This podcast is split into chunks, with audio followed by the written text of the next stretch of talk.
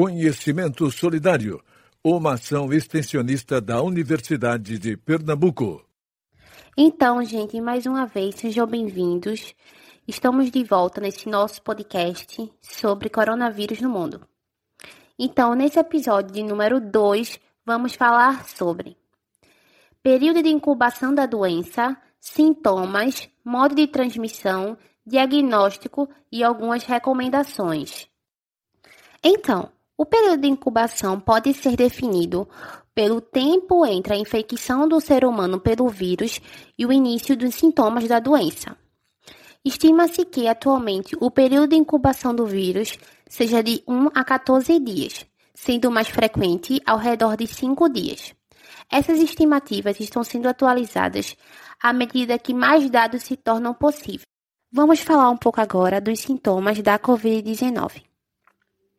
De acordo com o Ministério da Saúde, os sintomas da Covid-19 podem variar de um simples resfriado até uma pneumonia severa, sendo os sintomas mais comuns febre, tosse seca e cansaço. Os sintomas menos comuns, dores e desconforto, dor de garganta, diarreia, conjuntivite, dor de cabeça, perda de paladar ou olfato, erupções cutâneas na pele ou descoloração dos dedos das mãos ou dos pés. E os sintomas graves, dificuldade para respirar ou falta de ar e dor ou pressão no peito.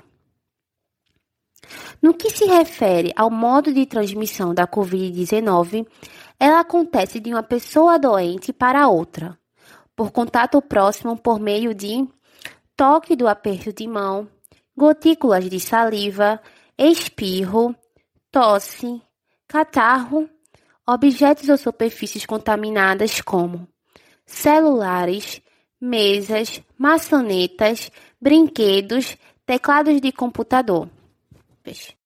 Já o diagnóstico da Covid-19 é feito primeiramente pelo profissional de saúde, que deve avaliar a presença de critérios clínicos. Apresentando os sintomas, o profissional de saúde vai solicitar exames laboratoriais.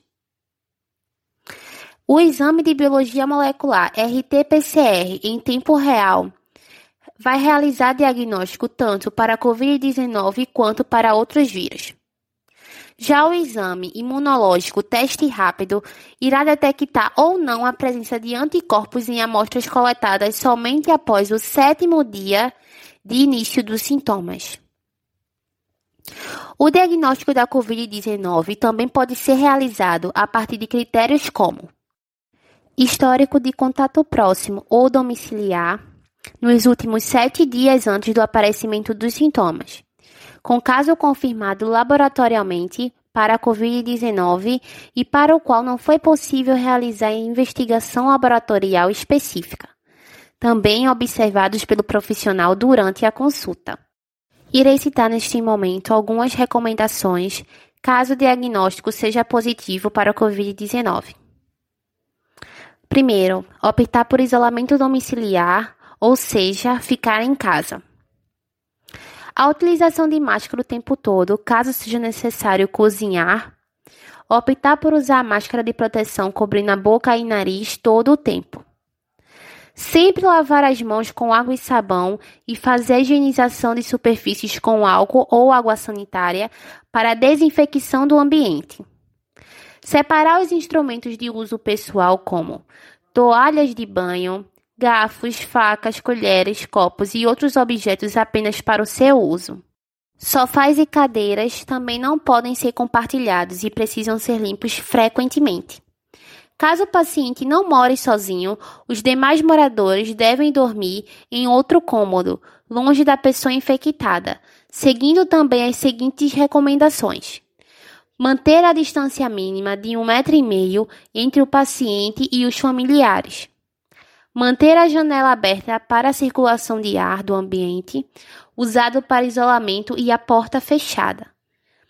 Limpar a maçaneta frequentemente com álcool 70 ou água sanitária. Então, estamos encerrando agora nosso podcast de número 2 sobre coronavírus no mundo. Muito obrigada por ter ficado até o final. Aguardo os próximos episódios. Universidade de Pernambuco. O conhecimento a serviço da vida.